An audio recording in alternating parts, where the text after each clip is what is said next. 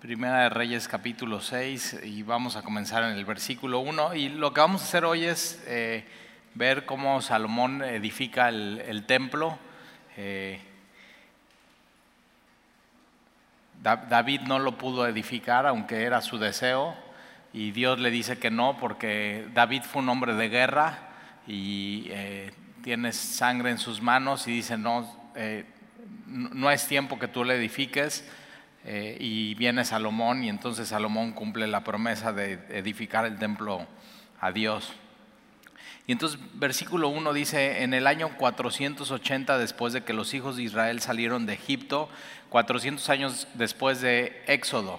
Entonces tú lo que podrías hacer es, bueno, ver en qué punto fue esto, eh, porque se sabe históricamente cuándo fue el reinado de Salomón, ir 400 años des- antes y saber exactamente cuándo fue la salida de, del pueblo de Israel de Egipto y de pronto eh, saber pues quién era el, el- el- eh, que estaba gobernando en Egipto y, datos históricos y datos pues sí que podrían ser importantes, pero sobre todo eh, lo que tienes que ver en todo esto es las etapas de la historia de redención en el pueblo de Israel. Y entonces fíjate, en, el año 480 después de que los hijos de Israel salieron de Egipto, el cuarto año del principio del reino de Salomón sobre Israel, entonces cuatro años después de que Salomón eh, eh, lo ungen y es rey, y exactamente va a decir en qué mes, en el mes de Sif, eh, y dices, ¿cuál es ese mes? Pues aquí, mira, sigue leyendo que es el mes segundo, comenzó él a edificar la casa de Jehová. Ahora, va a edificar Salomón el templo antes de esto por 400, por eso es importante este dato, por 480 años Dios moró en el tabernáculo. Y de pronto de morar en un tabernáculo, que era una tienda de campaña, y si puedes estudiar eso, lo, vimos en Éxodo, eh, ca- cada uno de los detalles, cómo eran sus medidas. Eh, después de 400 años eh, de esto, eh, ya van a ser un templo que es un lugar fijo. Entonces, tabernáculo y templo son dos cosas diferentes. Eh, templo ya es el lugar central de la adoración, donde Dios ha decidido aquí, eh, aquí los, mi pueblo, y no solamente mi pueblo, sino de toda nación y toda lengua van a venir a, a adorarme, a ofrecer sus sacrificios, a cantar salmos. Por lo menos eh, los judíos eh, varones tenían que, ver, que ir por lo menos una vez al año en el día de la Pascua. Y entonces, eh, de hecho, Éxodo capítulo 12 dice que eh, en el, tiempo, en, el tiempo que habitaron en Egipto fue de 430 años, y pasando los 430 años, en el mismo día, ahora marcando un, un suceso crucial, todo el ejército de Jehová saldrá de Egipto. Eso es lo que sucede.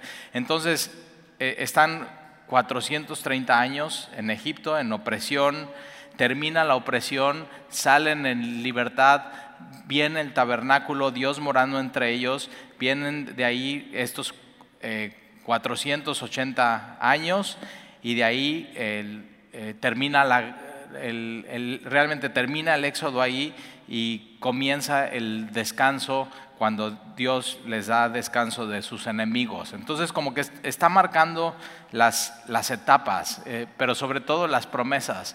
Dios en, en Abraham en Génesis 15 dice, le, dice, tu descendencia eh, será llevada a tierra ajena y será esclava ahí y oprimida por 400 años.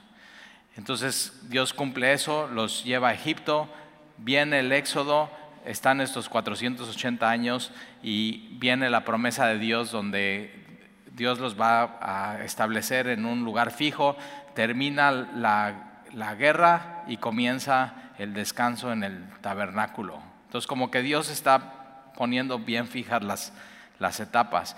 Y entonces fíjate lo que pasa en el versículo 2.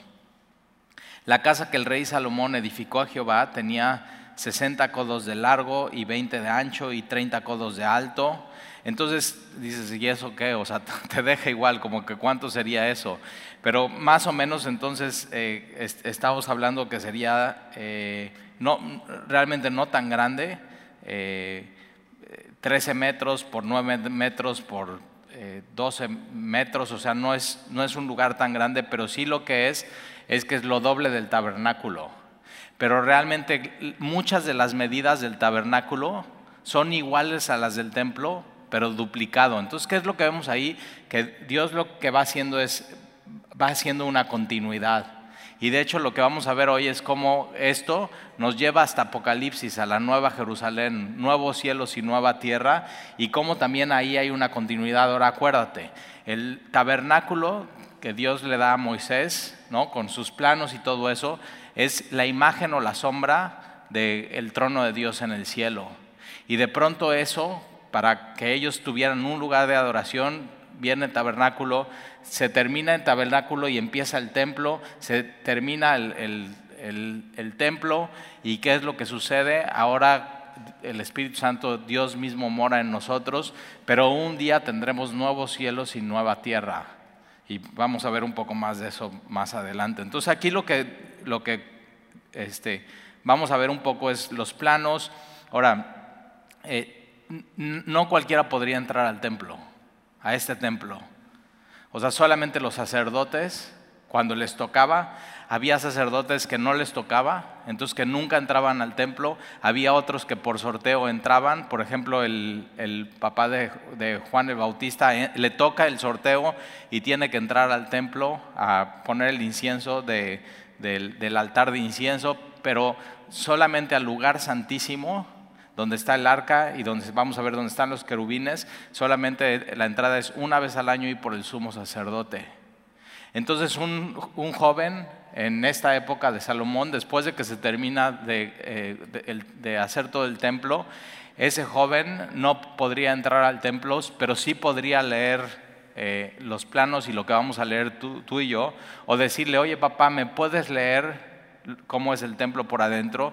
Y de pronto, sin entrar, poder entrar con su imaginación a ver cómo era el templo realmente por adentro. Y de pronto tú, y yo no vamos a poder entrar nunca al templo, pero sí con eh, eh, Primera Reyes capítulo 6 podemos de pronto imaginar cómo es ese templo, qué es lo que hay, qué es lo que decidió Dios poner a la izquierda, a la derecha, adelante, cómo sería el lugar santísimo, qué es lo que hay ahí y no solamente eso, sino afuera los atrios, pero todos esos teniendo un, significado para ellos en ese momento y de pronto para nosotros. Hoy en día ya pues eh, arquitectos y diseñadores y con computadores ya es muy fácil y de hecho vamos a ver una imagen del templo ¿no? ya diseñado, pero todo esto eh, basado en la, en la escritura.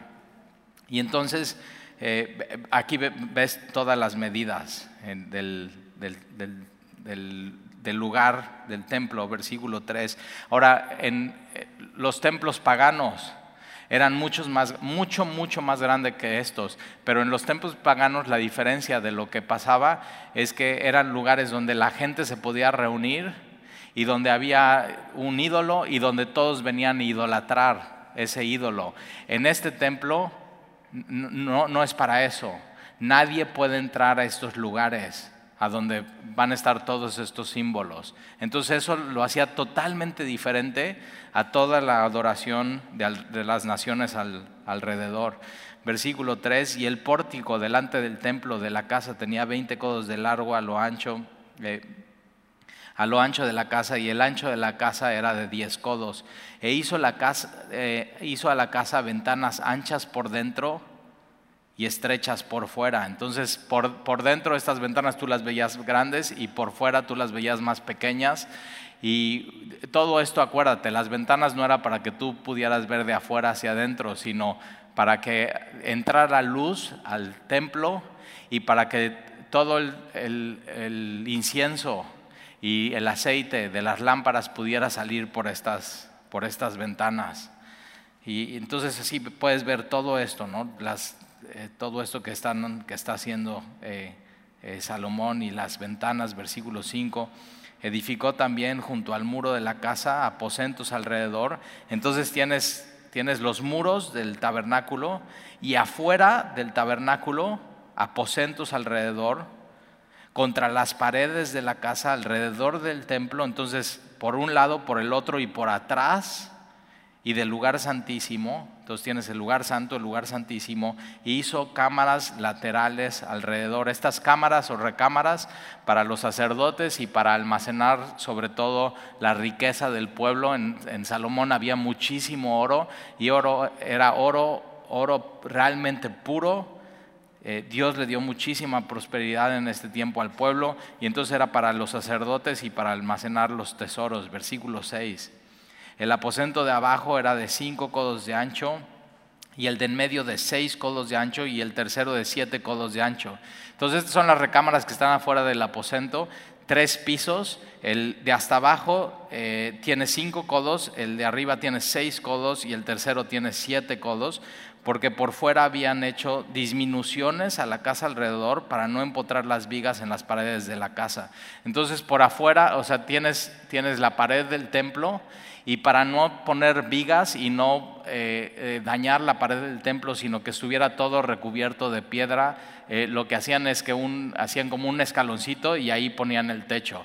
Y de ahí hacían otro escalón y de ahí ponían el techo. Y entonces tienes los tres pisos de la parte de afuera. Versículo 7, y cuando se edificó la casa, la fabricaron de piedras que traían ya acabadas. Entonces tenían una como cantera y, ahí trabajaban las piedras, las cortaban, las, eh, o sea, cada, cada, piedra tenía su lugar en el, en el templo. Eh, y entonces cuando ya venían al lugar de donde se iba a construir el templo, ahora es bien importante, el templo, eh, dice la Biblia, se, se construye en el monte Moría, y el monte Moría es el mismo lugar donde Abraham va y está a punto de sacrificar a su hijo Isaac. El primer lugar de adoración en Génesis en la Biblia es ese, y después donde Dios decide que es el lugar de adoración para su pueblo es ese mismo lugar, el monte Moría. Entonces tiene muchísimo significado ese lugar y es también donde, acuérdate, donde David, Dios le dice, compra este, este terreno y, y David es donde hace también un lugar, es un lugar de adoración a Dios. Y entonces, eh, versículo 7, cuando se edificó la casa, la fabricación de piedras que traían ya acabadas, de tal manera que cuando la edificaban ni martillos ni hachas se oyeron en la casa, cero ruido ahí en el lugar de la construcción. ¿Nunca te ha tocado al lado de tu casa una construcción? O una remodelación, o sea, ya a los seis meses ya los quieres ahorcar, o sea, por más amor de Dios que tengas, o sea, dices, y cuando ya van a terminar como que se les olvida algo de la tubería y otra vez tienen que entrar y, aquí ningún ruido. O sea, esto realmente es una obra de arte de arquitectura y acuérdate, las piedras eran enormes, son eh, color blanca, son hermosísimas, no solamente las piedras de la construcción, sino de los cimientos y de pronto vemos que, Dios así a veces trabaja en nuestras vidas. Muchas veces su trabajo en nosotros es despacio y silencioso, pero muy eficiente y muy efectivo. Y, más adelante Pedro dice que la iglesia, que nosotros, el cuerpo de Cristo, somos como piedras vivas. Y, lo que hacemos es que Dios afuera eh, Él está trabajando en nosotros y usa todo. Usa, pruebas, usa enfermedades, usa a nuestros hijos, usa a nuestros jefes, usa todo para, para moldearnos, para después colocarnos en el lugar que Él quiere en su cuerpo, en la iglesia. Y de pronto todo, todo embona a la perfección. Y eso es lo que está pasando aquí. Ahora hay una historia de cuando ellos estaban edificando el templo, entonces tenían todo este equipo ¿no? de, ingenieros, ok, ¿qué piedra va en cada lugar? ¿no? estas van en el pórtico, estas van en la pared del lado derecho, estas en la izquierda, estas, estas este, van en el lugar santísimo y, tenían todo y marcaban las piedras y llevaban las piedras de un lugar a otro y, y ahí la historia, no está en la Biblia, que llevaron una piedra y que nadie sabía esa piedra en dónde iba. Y la dejaron ahí al lado, en el lugar del, templo, y ellos seguían construyendo, colocando una piedra sobre otra, una piedra sobre otra, una piedra sobre otra, y, se olvidaron de esa piedra. simplemente la desecharon. Y al final, cuando ya terminan todo y tienen que poner la piedra angular, la piedra más importante, van con la gente de la cantera y dicen, ya solamente falta la piedra más importante. Dicen, no, esa ya la mandamos. Desde el, desde el inicio de la obra la mandamos y ya nadie se acordaba de esa piedra que ya la habían recibido. Y en Hechos capítulo 4, cuando Pedro y Juan están en el concilio, ellos eh, están hablando de Jesús y usan este ejemplo que todo mundo sabía sobre la piedra que desecharon los edificadores. Y a Salmo 118, versículo 22, hay un salmo que habla de esa, esa piedra que desecharon, que se olvidaron, que no sabían dónde iba. Entonces habían edificado todo y lo más importante lo habían olvidado. Y eso es, o sea, en tiempos de Jesús eso es lo que sucede. Ahí está el templo, hay incienso, hay el aceite para las lámparas, está el lugar santo, el lugar santísimo, pero se habían, o sea, simplemente no llega Jesús y es desechado. Lo más importante, la piedra que desecharon los edificadores. Y eso, fíjate, dice, este Jesús esos Hechos capítulo 4 versículo 11, este Jesús es la piedra reprobada por vosotros los edificadores, la cual ha venido a ser la cabeza del ángulo, y en ninguno otro hay salvación, porque no hay otro nombre bajo el cielo dado a los hombres en que podamos ser salvos. Entonces, cuidado que en tu vida pongas todas las piedras y te olvides de la más importante. La piedra angular, la piedra principal, la piedra más importante, es Jesús. Y aquel que invoque su nombre será salvo.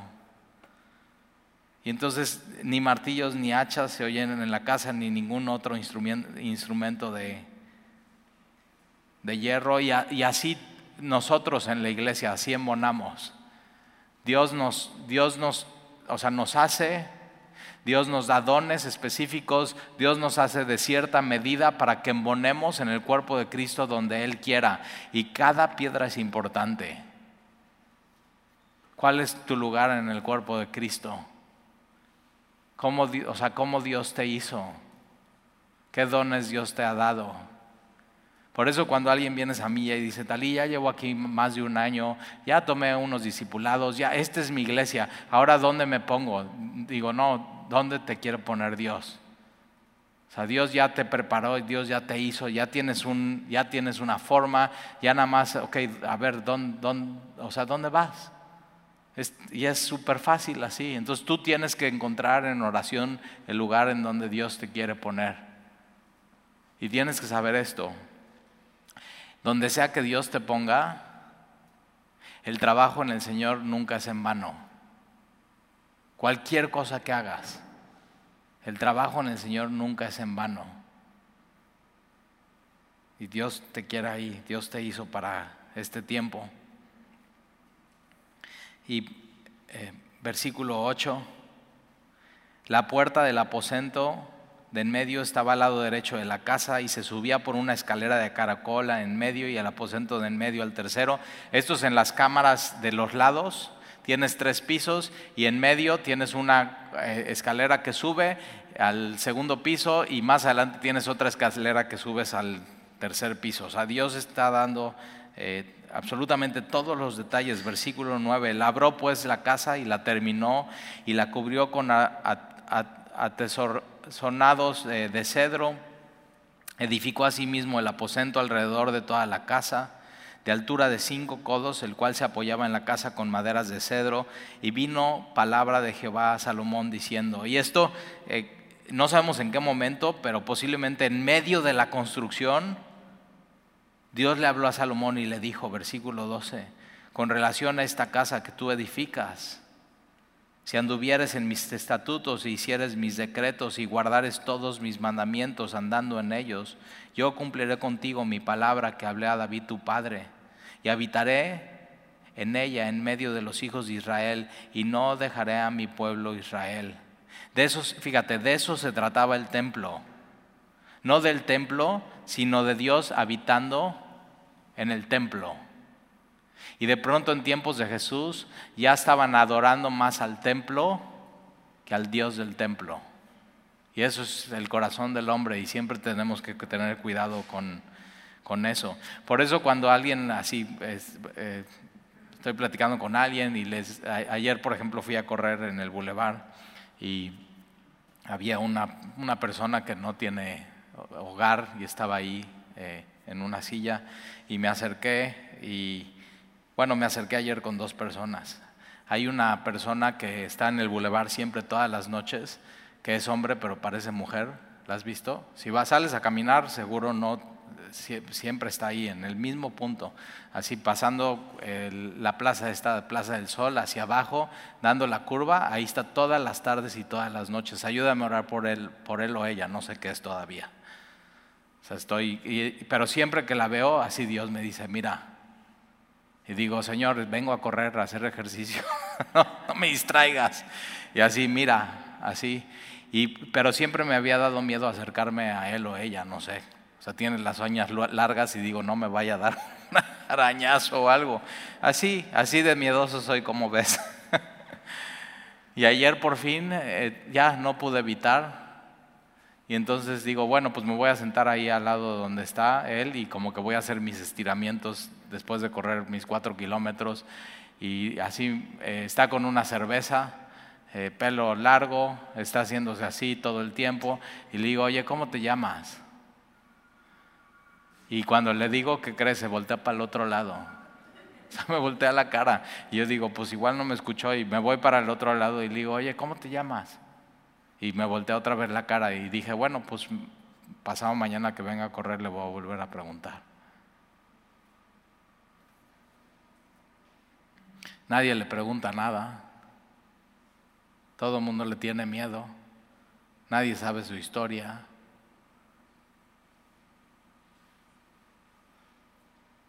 Y todos, no, pues es que está, está mal, o sea, está mal, quién sabe qué. Y yo digo, no, está mal el mundo en el que vivimos que nadie le pregunta quién es. O sea, es, visible para todos, ¿eh? todo el mundo pasa por ahí, la ve y nada más, pero voltea la cara y se vuelve invisible para todo el mundo. Y para Dios no es. Tremendo. Y ya me acerqué después a otra persona que estaba ahí. Lo invité a lo de las despensas que empieza el 10 de octubre. Se llama Clemente. No tiene casa, no tiene absolutamente nada.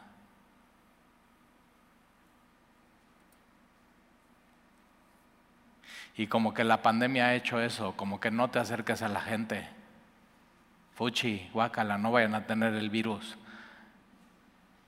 Y yo digo, a ver, muchos de ustedes ya se vacunaron.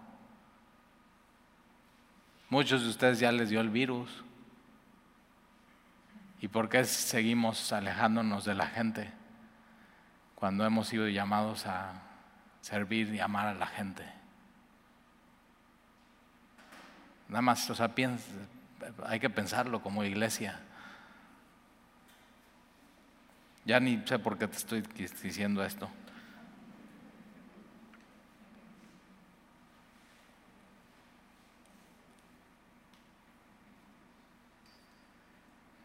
Y habitaré en ella en medio de los hijos de Israel y no dejaré a mi pueblo Israel. Dios, esta es una promesa que Dios está dando condicionada. Si tú haces esto, yo hago esto. Salomón, yo soy fiel. Si tú eres fiel, yo soy fiel.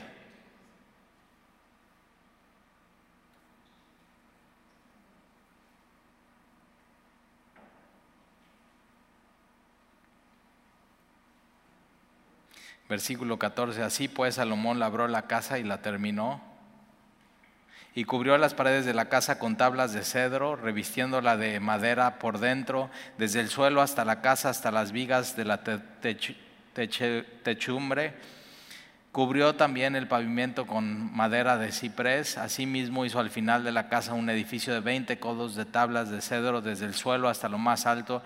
Así hizo en la casa un aposento que es el lugar santísimo. Lugar santísimo inaccesible. a, a todos los sacerdotes, a todo el pueblo y solamente el sumo sacerdote una vez al año.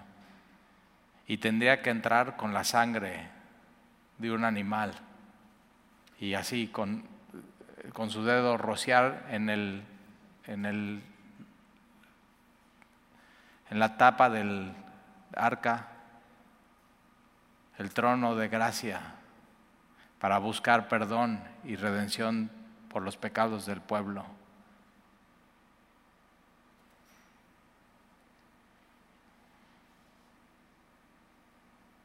Dios estaba enseñando algo. Moro entre ustedes, soy su Dios, pero soy inaccesible a ese lugar santísimo porque yo soy santo y ustedes no. Y entonces el, lugar de adoración y adoración era del sumo sacerdote y el sumo sacerdote estaba representando al pueblo. Como Jesús hoy es nuestro sumo sacerdote, es nuestro mediador.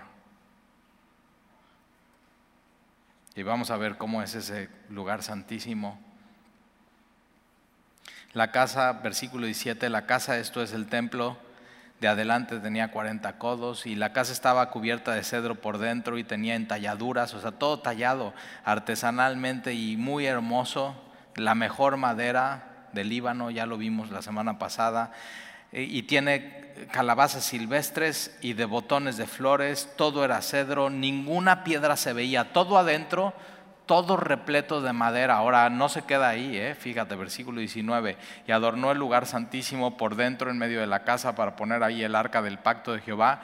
El, el arca, acuérdate, era madera por adentro, oro por afuera, tiene la tapa que es el propiciatorio, el lugar donde la sangre es derramada, es el, se le llama también el trono de la gracia, tiene a los lados los querubines tocándose casi las alas, no viendo el uno hacia el otro, sino viendo hacia abajo, a donde la sangre está derramada.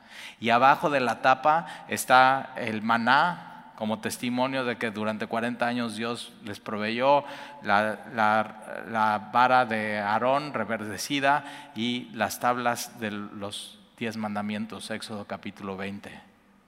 No pudieron cumplir ni esos diez mandamientos y por eso necesitan en la tapa la sangre para perdón de pecados. Todo eso, o sea, todo esto está ahí, el arca del pacto de Jehová.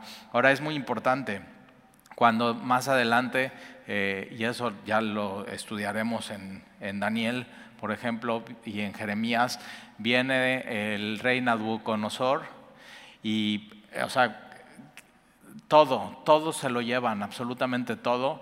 Algunos, y eso es rumor, ¿eh? De ahí se han hecho películas, Indiana Jones y todo ese rollo, pero que el arca del pacto la, la toman y la esconden. Algunos dicen que fue Jeremías, y yo digo, órale, ¿y por qué no nos dijo Jeremías dónde la escondió? Porque pues ya los enemigos ya la tendrían. Pero no se sabe de eso. Pero entonces es muy interesante, cuando Jesús llega y entra en el templo, en ese templo no hay el arca del pacto. No, hay la representación de Dios y en el arca del pacto está la gloria de Dios. No hay arca. Pero cuando Jesús entra al templo, la gloria de Dios está entrando al templo.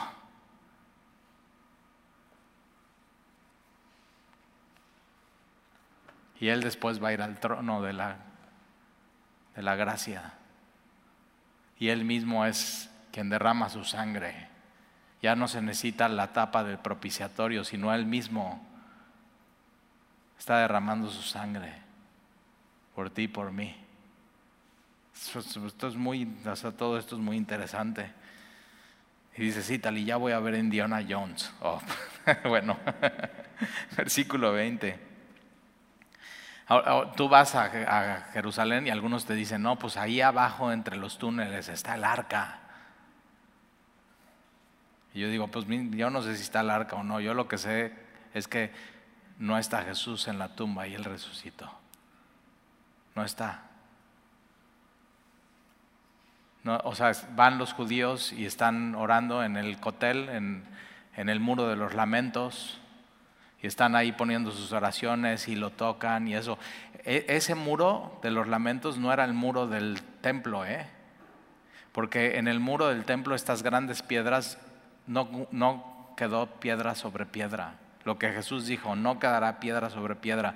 Cuando llega Tito y todo su ejército destruyen absolutamente todo y no queda ni una de estas piedras tan hermosas, ni una piedra sobre piedra. Y es el cumplimiento de la profecía de Jesús, años 70. O sea, todo, todo se cumple a la perfección. O sea, lo que ellos veían glorioso. Y así va saliendo Jesús del templo de Jerusalén y sus discípulos están, mira estas piedras, hablando de, de estas piedras y esta construcción. Y Jesús dice, no quedará piedra sobre piedra les viene así a romper su ídolo que era el templo. Dejaron al lado, dejaron fuera la piedra angular y todo se vino abajo. No, no dejes la piedra angular afuera de tu vida. Entonces, versículo 20, el lugar santísimo estaba en la parte de adentro. Ahora, para llegar al lugar santísimo, en el tabernáculo y en el templo de las dos maneras, lo primero que hacías cuando entrabas es tenías el altar del sacrificio. Sin sacrificio, sin derramamiento de sangre no hay acceso. No hay acceso. Y después de pasar al altar tenías eh, esta, le dicen el, el mar, porque era una vasija llena de agua, como un mar, y en Apocalipsis, ¿te acuerdas el mar de cristal? De ahí viene. Y era donde los sacerdotes tomaban el agua para las libaciones, pero también para el lavamiento y para la purificación. Y de ahí ya podías entrar, tú no, el sacerdote, podía entrar una sola puerta al templo. ¿eh? Solamente hay una entrada. Y Jesús dice eso, es, es, la entrada es angosta pero es el que lleva el camino a la salvación. Y cuando entrabas al tabernáculo, la próxima semana vamos a ver los muebles, en el tabernáculo tenías del lado izquierdo la lámpara de aceite.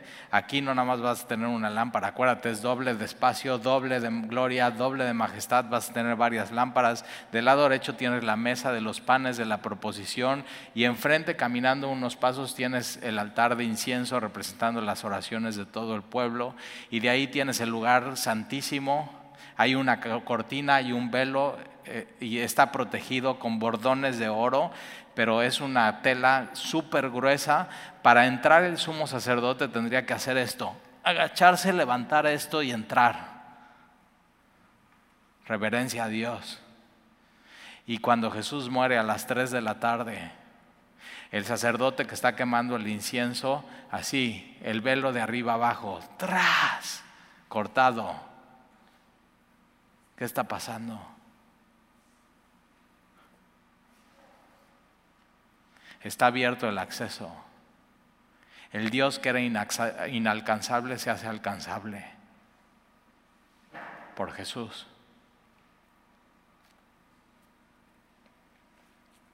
Y versículo 20, entonces el lugar santísimo estaba en la parte de adentro, el cual tenía 20 codos de largo, 20 de ancho, 20 de altura. Entonces si tomaste geografía, ¿qué es esto? ¿Un qué? Un cubo. Ahora fíjate, ¿eh? aquí no podías entrar, inaccesible, un cubo. Apocalipsis, al final de tu Biblia, le dice, le dice el ángel a Juan, mide, mide. Y saca una regla y está midiendo. Y la ciudad, la nueva Jerusalén, ¿qué crees que es? Un cubo. Enorme, pero un cubo. Y fíjate, ¿eh? Donde tú no podías entrar. Ahora vas a morar.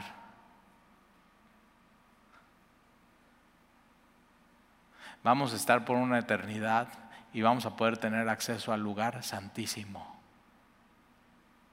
por Jesús.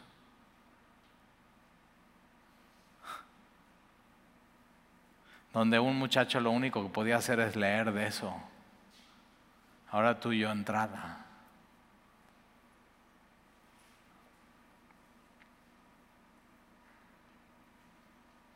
Y lo cubrió de oro purísimo. Asimismo cubrió de oro el altar de cedro. De manera que el Salomón cubrió de oro, fíjate, oro, oro, oro puro la casa por dentro y cerró la entrada del santuario con cadenas de oro y lo cubrió de oro, símbolo de gloria de Dios, oro purísimo. Cubrió pues de oro toda la casa de arriba, abajo, y asimismo cubrió de oro todo el altar que estaba frente al lugar altísimo, el altar de incienso. hizo también en el lugar santísimo dos querubines de madera de olivo, diferente a los querubines que están en el arca. Hace dos querubines, uno del lado derecho, uno del lado izquierdo. de madera de olivo, cada uno de 10 codos de altura. 10 codos son 4.5 metros. Enormes con unas alas enormes. Una ala del querubín, versículo 24, tenía cinco codos, la otra ala del querubín cinco codos, así que había diez codos desde la punta del ala hasta la punta de la otra ala, 2.25 metros por 2.25 metros, 4.5 metros de ala a ala. Asimismo, el otro querubín tenía diez codos porque ambos querubines eran de un mismo tamaño, de una misma hechura. La altura de uno era de diez codos, así mismo la del otro. Puso estos querubines dentro de la casa en el lugar santísimo, los cuales extendían sus alas, de modo que el ala de uno tocaba una pared, el ala de otro tocaba la otra pared, y las otras dos alas se tocaban la una a la otra en medio de la casa, y cubrió de oro los querubines. Y vemos siempre en la historia bíblica, en Génesis, sale Adán y Eva, son expulsados del huerto de Adán, y el trono de Dios siempre está rodeado de querubines y, la historia de Génesis dice que entonces hay un querubines con espadas protegiendo la entrada del huerto de Adán. Eso quiere decir que ¿qué? que no solamente sale Adán y Eva del huerto, sino Dios mismo. ¿Y qué está haciendo Dios afuera del huerto de Adán? Esperando que regrese Adán.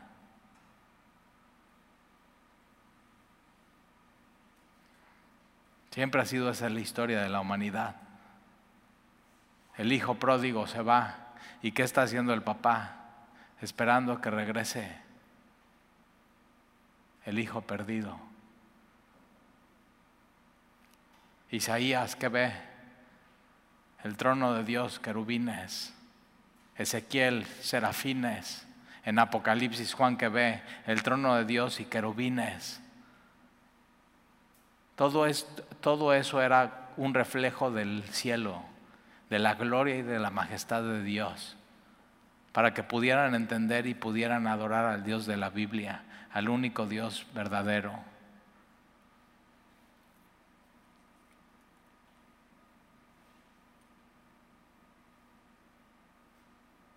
Lee Ezequiel y ve las visiones y los querubines y cómo se mueven y así dices, o sea, lees eso y dices, órale. O sea, ¿qué onda con eso? O sea, y se están tapando los ojos y está, o sea, algo fuera de este mundo. Exacto. Es, es algo celestial. Cubrió de, todo cubierto de oro. Versículo 29. Ahora fíjate, todo hasta el piso cubierto de oro. ¿Y cómo va a ser la nueva Jerusalén? El piso de oro. Aquí en, en la tierra, por así, roban un Rolex de oro, bien pesado y bien brillante y bien bonito. Allá es el piso, así el piso. Tenemos malas prioridades.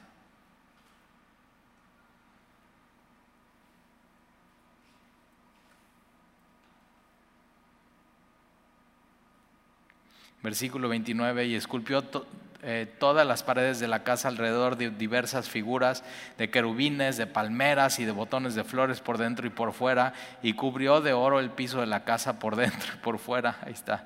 Y fíjate, tienes en las paredes figuras, querubines, palmeras. Sí, todo bien así del Medio Oriente. ¿Por qué? Porque Dios vino a morar en una cultura, en un lugar, con un pueblo, con una lengua, tenían las cosas que ellos comían. Así Dios se humilló y se hizo hombre. Y habitó entre nosotros.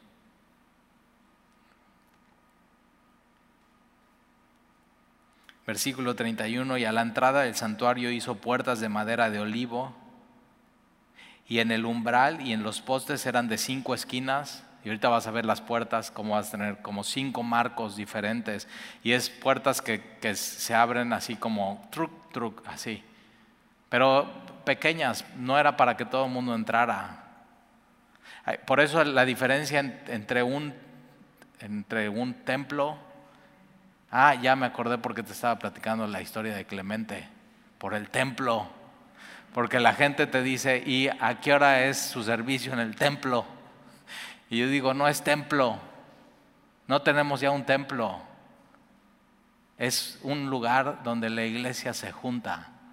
Y la iglesia somos nosotros, piedras vivas, que Dios nos está puliendo allá afuera y usa su martillo y usa su así todo, su vigueta, su, todo usa para así todo. Y llegamos aquí, nos coloca y cada uno estamos en el lugar que debemos de estar. Por eso en la iglesia no debe de haber envidias, no debe haber egoísmo, no debe haber celos, porque eres quien eres en Cristo y Él te está haciendo y Él te está formando.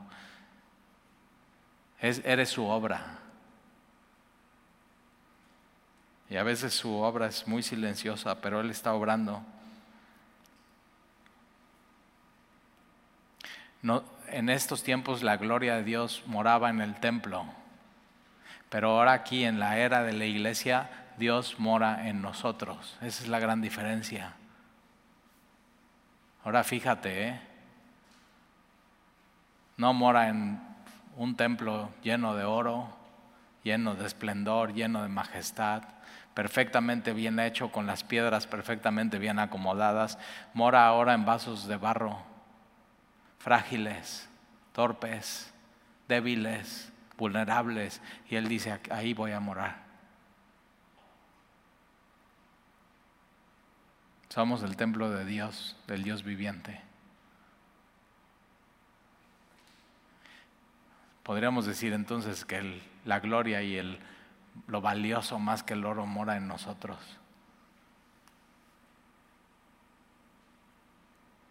Entonces cuando te sientas así como,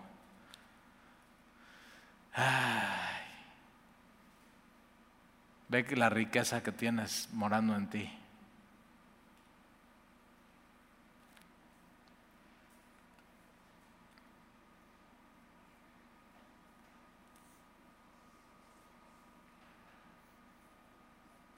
Versículo 32, las dos puertas eran de madera de olivo y talló en ellas figuras de querubines, de palmeras, de botones de flores y las cubrió de oro. Cubrió también de oro los querubines y las palmeras. Igualmente hizo a la puerta del templo postes cuadrados de madera de olivo pero las dos puertas eran de madera de ciprés y las dos hojas de las puertas giraban y las otras eh, dos hojas de las puertas también giraban y talló en ella querubines y palmeras y botones de flores y las cubrió de oro ajustado a las talladuras y edificó el atrio interior. Esto es fuera del tabernáculo, el lugar de los sacrificios. Entonces tenías eso, tenías eh, el, el templo, Tenías fuera del templo los atrios a los lados y atrás, pero es está edificado aparte del templo, tenías el lugar santísimo, tenías el lugar santo, tenías la puerta y de pronto tenías eh, la, la, explanada o el atrio interior. ¿Por qué se llama interior? Porque en ese solamente vienen los sacerdotes, es el lugar de la purificación, es el lugar de los sacrificios y atrás tienes el atrio exterior, que es donde la gente llegaba y oraba, entregaba sus sacrificios y de ahí tienes otro atrio que es el atrio de las mujeres y de ahí tienes el atrio de los gentiles. Eso lo vamos a ver más adelante, toda la parte de atrás y cuando Jesús viene así es. Tienes el atrio de los gentiles, tienes el atrio de eh, las mujeres, tienes el atrio eh, exterior. El atrio exterior era donde era un lugar de oración. Es donde Jesús llega y dice, esta es casa de oración, no cueva de ladrones. En vez de estar orando y adorando a Dios, estaban comerciando, o sea, así, haciendo dinero de la religión. Y vámonos, lo saca de este, de este atrio, es el del que Jesús lo saca. Mi casa será llamada casa de oración, no cueva de ladrones. Versículo 36, y edificó el atrio interior de tres hileras de piedras labradas y de una hilera de vigas de cedro. Y en el cuarto año, fíjate cómo nos regresa al versículo 1. Misma frase, en el, en el año, en, el, en el año 480 y después dice en el año cuarto del reinado de Salomón. En el año cuarto en el mes de Sif, que es abril y mayo, se echaron los cimientos de la casa de Jehová y en el undécimo año, en el mes de Bul, octubre y noviembre, que es el mes octavo, fue acabada la casa con todas sus dependencias y con todo lo... Ahora fíjate, ¿eh? cuatro años sin construir, de ahí empiezan a echar los cimientos. ¿Qué hicieron esos cuatro años? Preparar todo. Hay tiempos en tu vida que son de preparación. Entonces prepárate bien. Y eso es lo, que hacen ellos, o sea, siguen trabajando. Y en, y en versículo 38, y en el undécimo año, en el mes de Bul, que es el mes octavo, fue acabada la casa con todas sus dependencias, con todo lo necesario. Lo edificó pues en siete años siete años para edificar el templo, esa obra increíble, magnífica, hermosa, que debía de reflejar la gloria de Dios, con 183 mil obreros. Y acuérdate, hoy decidió morar Dios en ti. Y un día tú y yo vamos a morar en esa nueva ciudad. Jesús dijo,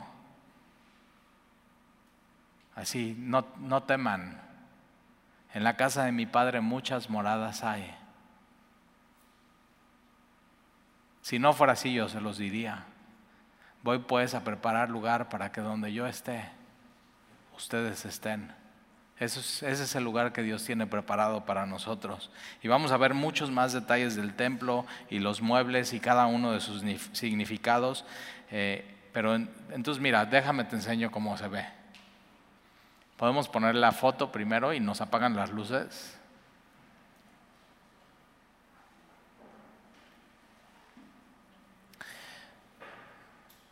Tienes el pórtico, la parte de afuera del tabernáculo, la parte de afuera, de los lados y atrás, de tres pisos. Tienes las cámaras de los sacerdotes y de los tesoros. Tendrías el lugar eh, santo las puertas, el lugar santísimo, ahí ves los dos querubines, el arca del pacto, todo, absolutamente todo lo de adentro cubierto de oro, pero ojo, eh, afuera el altar, el mar de fundición y las fuentes, todas son de bronce.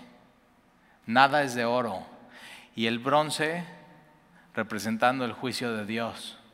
Entonces, para entrar a la gloria de Dios, primero tiene que haber eso, altar, perdón de pecados, derramamiento de sangre. Y de hecho cuando eh, ves a Jesús en Apocalipsis, sus pies son como de bronce, bruñido.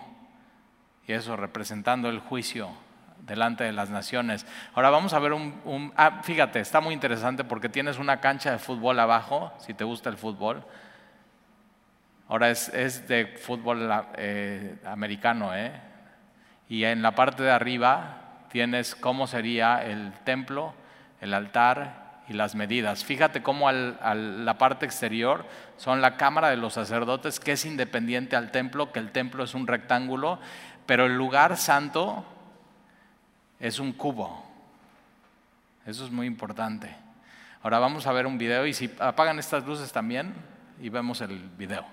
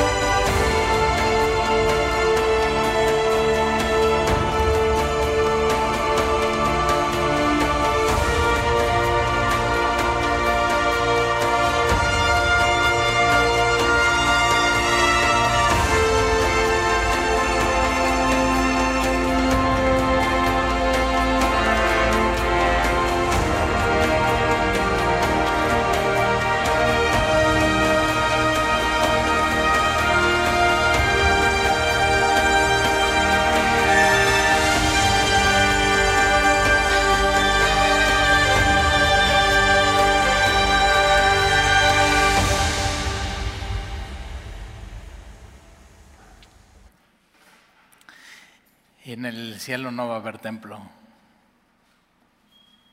porque Él va a estar con nosotros. ¿Oramos? Señor, te damos gracias por eh, poder estudiar un capítulo en tu palabra, donde para tu pueblo este, este lugar era importante y donde Jesús, tu Hijo, ahí enseñó, ahí oró, ahí predicó, pero ahí mismo, Señor, también se decidió que fuera desechado por los que en ese tiempo tenían que estar edificando. Y Señor, eh, cuando sale Jesús, ese año así, esa misma semana que iba a ser entregado, sale la gloria de Dios de ese lugar, de ese templo, para decidir Dios mismo ya no morar en templos hechos de manos de hombre, sino morar en, en nosotros. Y un día, quienes hayan puesto su confianza en Jesús, morar en, ese, en esa nueva ciudad, la nueva Jerusalén, donde ya no va a haber templo, donde ya no va a haber necesidad de sacrificios, donde vamos a estar por una eternidad alabando y disfrutando a nuestro Creador. Y entonces, Señor, ayúdanos a, a vivir sabiendo la esperanza que tenemos en ti y sabiendo que tú moras en nuestras vidas, en nuestro cuerpo, en nuestro tabernáculo. Y así lo decidiste y así te plació. Y entonces que eso nos santifique, Señor, que eso nos purifique y síguenos enseñando en tu palabra, Señor, como tu pueblo y como tu iglesia. Y te damos gracias y te alabamos, Señor. Gracias por mostrarnos tus detalles, tu gloria, pero también recordarnos una vez más el amor que tú tenías por tu pueblo, pero el amor que tienes hoy también por tu iglesia. Te lo pedimos en el nombre de Jesús. Amén.